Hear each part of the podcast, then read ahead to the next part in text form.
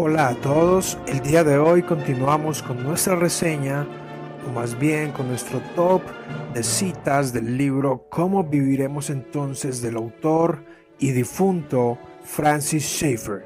A continuación entonces, una serie de frases de mi top personal durante mis lecturas privadas de este libro tan aclamado, el cual al punto de que algunos lo llaman un libro profético no en el sentido, por decirlo así, místico, sino más bien por su análisis histórico por medio del arte en el desarrollo de la cultura occidental dentro de Europa y Norteamérica, la cual ha anunciado, por decirlo de esta manera, de, de forma anticipada, algunos de los comportamientos, patrones de la dirección la cual la sociedad está tomando actualmente.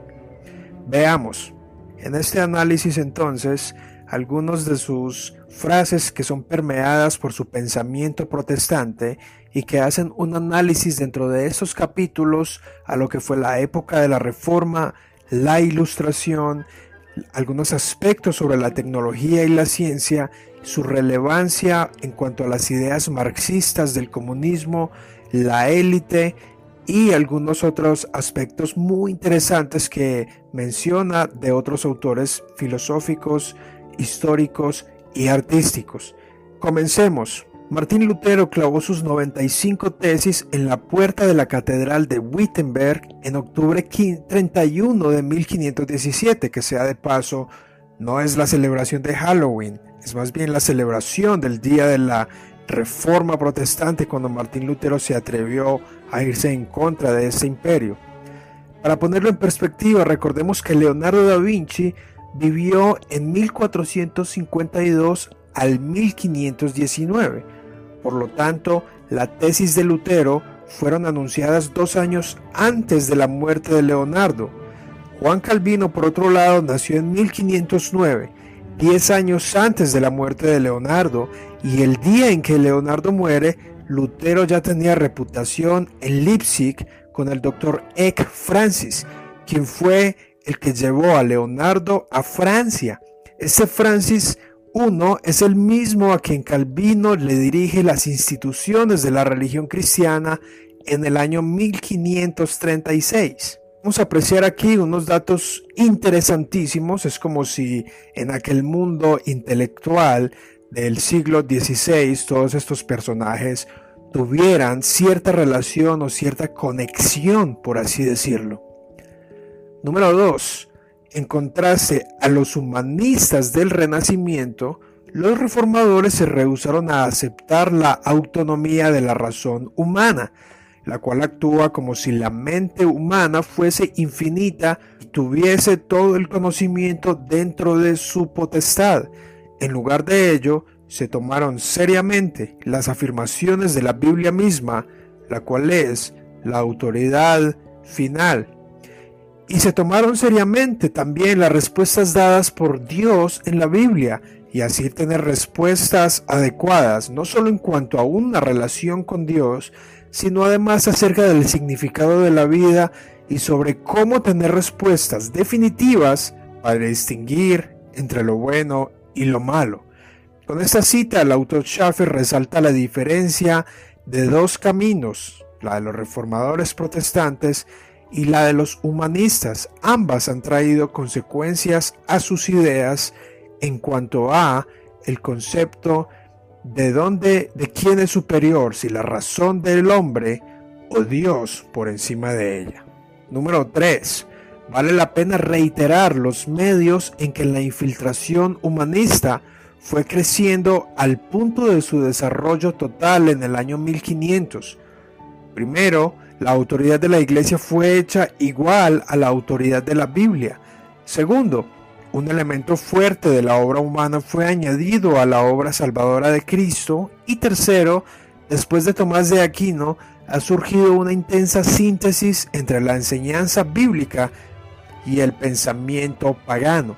En otras palabras, el autor está diciendo cómo el humanismo y cómo el pensamiento humano, aquel que afirma que la razón y el hombre puede salvarse a sí mismo, se fue infiltrando a través de las cortinas de la iglesia por medio de algunos célebres como Tomás de Aquino, entre otros, y estos han permitido que las obras humanas se hayan penetrado junto a la obra de Cristo y así tener una mezcla entre el hombre y Dios. No es una sorpresa que la Iglesia Católica haya desarrollado una salvación por obras y hasta el día de hoy el arminianismo sobrevive con ello. Bueno, cuatro.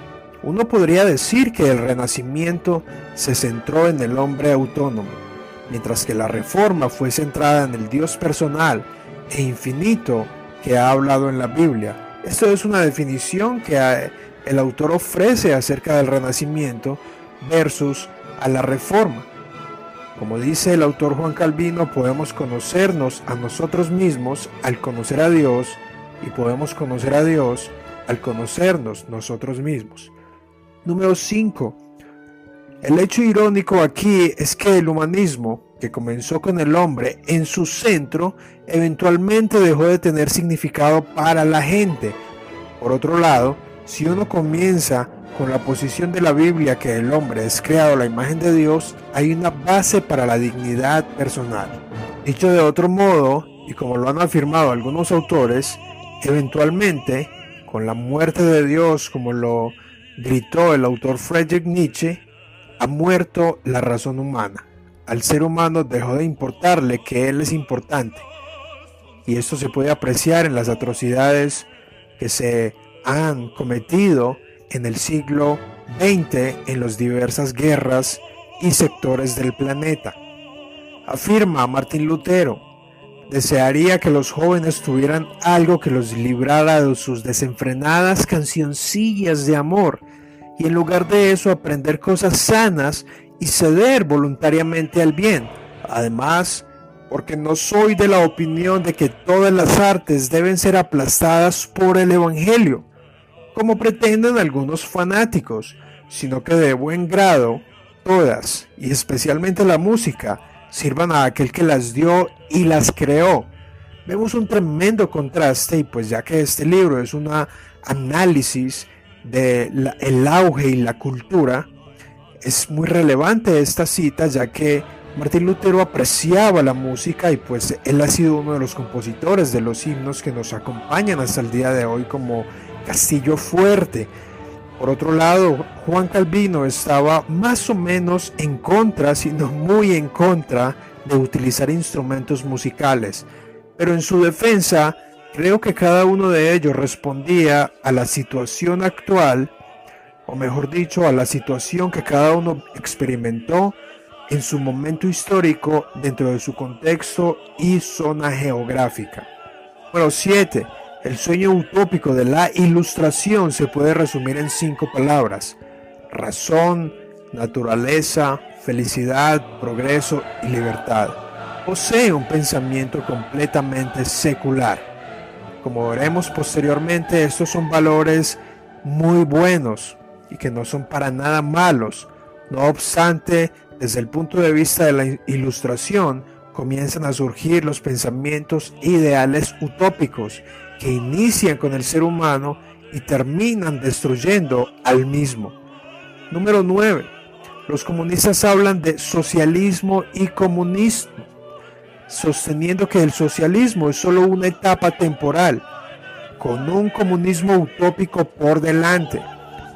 Ha pasado más de medio siglo, recordemos que este libro fue escrito en el 73, y no solo no han logrado el objetivo del comunismo, en ninguna parte. Ni siquiera han llegado a un socialismo libre. La dictadura temporal del proletariado ha demostrado, donde quiera que los comunistas hayan tenido el poder, ser en realidad una dictadura de una pequeña élite, y no temporal, sino permanente. Ningún lugar con una base comunista ha producido una libertad con la que surgió bajo la reforma en el norte de Europa. Para Francis Schaeffer, ya la Segunda Guerra había terminado hace unos 20 y más años, pero aún en esa misma época habían opresiones en la Unión Soviética y hasta el día de hoy hay opresiones a la vida humana dentro de países como Corea del Norte y Venezuela. De esta cita, que fue escrita por él hace casi 40 años, es que el socialismo pretende ser temporal hasta algún día llegar al comunismo, el cual es su etapa final. No obstante, una utopía dentro de este planeta mientras hayan seres humanos contaminados por la corrupción del pecado será imposible en el planeta y lo que las ideas utópicas ponen como o anhelan o proponen como algo temporal terminan siendo algo permanente, es decir, la opresión de unos pocos. Número 10. En el manifiesto del Partido Comunista, el matrimonio se considera parte del capitalismo. Prostitución privada. Marx mismo lo expresaba. Así se minimizaba a la familia. Podemos apreciar el concepto de familia desde una perspectiva absolutamente atea, desde Marx, como si fuera un valor capitalista. Número 11 la cosmovisión determina la dirección que tomarán las agitaciones creativas, el cómo y si estas agitaciones continuarán o se secarán. Aquí en el auge de la ciencia moderna el autor nos habla que el sistema de creencias o la estructura mental que tengan los seres humanos, los creadores, artistas o tecnólogos, eventualmente dirigirán la forma que sus ideas terminarán produciendo. Número 12. Cuando la base cristiana se perdió, se puso en marcha una tradición y momentum, la necesidad pragmática de la tecnología. Incluso el control del Estado conduce a la ciencia hacia adelante, pero como veremos, con uno, pero sutil, cambio de énfasis. Número 13 vio Platón que si no hay absolutos, entonces las cosas individuales, los particulares, los detalles, no tienen significado. Por absoluto entendemos lo que siempre se aplica y debe haber un absoluto para que hayan valores reales. Esto se puede ver vivenciado, esta cita me llama la atención, ya que al final de la Segunda Guerra Mundial, al juzgar a algunos de los soldados eh, del eh, nacionalsocialismo, ellos afirmaban que solo recibían órdenes. De allí no se sabía si debían absolverlos o declararlos culpables, pues de acuerdo a sus propias leyes ellos eran inocentes, pues como afirmaban estaban solo recibiendo órdenes. Esto llamó la atención de muchos a la necesidad de una ley universal. Bueno, 15. Los estudios estadísticos indican que el cambio puro aleatoriedad no podría haber producido la complejidad biológica en el mundo a partir del caos, en cualquier periodo de tiempo sugerido hasta ahora. Esta cita es una refutación a la teoría de la evolución, en donde el caos o la explosión o el Big Bang puedan producir algo en desorden. Número 16. Algunos de los defensores actuales de la ingeniería genética utilizan los mismos argumentos para respaldar la posición de que los débiles no deben mantenerse con vida mediante avances médicos, para que así no se produzca una próxima generación más débil. Podemos apreciar que el autor aquí está permeado por su concepto de que la teoría de la evolución y el marxismo tienen consecuencias, ya que hay seres humanos que son débiles genéticamente, afirman algunos, para preservar la especie, es mejor que estos no sobrevivan. Número 17. Ya hemos notado que los puntos de vista filosóficos más antiguos eran optimistas, ya que asumían que las personas serían capaces, a través de la razón, sola de establecer un conocimiento unificado y verdadero que es la realidad y que cuando esto sucediera tendrían explicaciones satisfactorias para todo lo que encontraran en el universo y por todo lo que la gente es y piensa. En otras palabras, el autor nos está diciendo acá que las formas de pensar antiguas, como el romanticismo o la ilustración, fueron tan optimistas que dieron lugar a las ideas utópicas, las cuales comienzan con el hombre, preguntándole al hombre, esperando que el hombre mismo ofrezca respuestas. Por supuesto que esto ha abierto lugar a que se erosionen las estructuras judeocristianas y a que se quieran renovar esas estructuras, o mejor dicho, como dice otro autor, a tomar prestados esos conceptos judeocristianos y adaptarlos a, una nueva, a un nuevo orden mundial. Número 18. Al final de su vida, Leonardo da Vinci había previsto que, comenzando de forma humanista con las matemáticas, uno solo tiene detalles y nunca llegará a los universales o al significado, sino que terminará solo con la mecánica.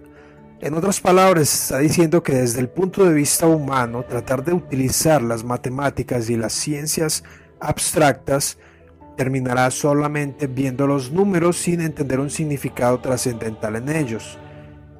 Y esto daría lugar a la mecánica y el pragmatismo, y como citamos en un video anterior donde el hombre termina siendo una máquina de trabajo o algo transhumanista, el cual es reflejado en la cultura popular, en ejemplos como Terminator, Transformers, entre otros.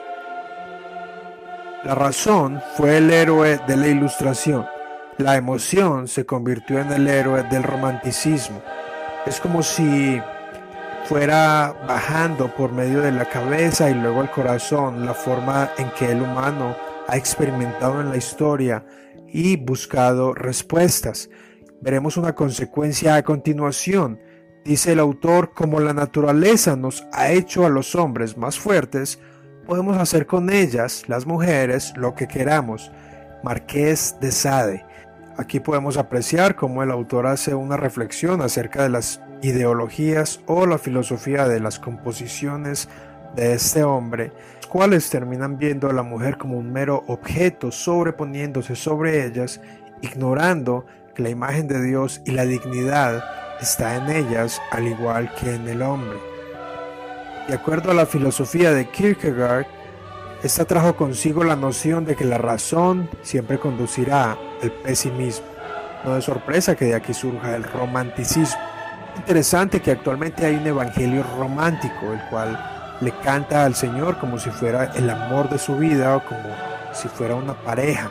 Esas son consecuencias del romanticismo. Y finalmente, hace 400 años había una colección de moléculas llamadas Shakespeare que produjeron el Hamlet. Según estas teorías, habla el autor acerca de la evolución y la aleatoriedad, es todo lo que el hombre puede ser. El hombre, comenzando con su orgulloso humanismo, trató de hacerse autónomo, pero en lugar de hacerse grande, se terminó descubriendo a sí mismo como una colección de moléculas y nada más. Bien, hasta aquí esta breve top de este video de frases del autor Francis Schaeffer. Espero les haya gustado, espero que alguna de estas frases les llame su atención, les haya gustado, les ponga a reflexionar en algo y espero poder hacer otro próximamente. No olvides suscribirte al canal, compártelo, dale me gusta y deja tus comentarios. Saludos y chao.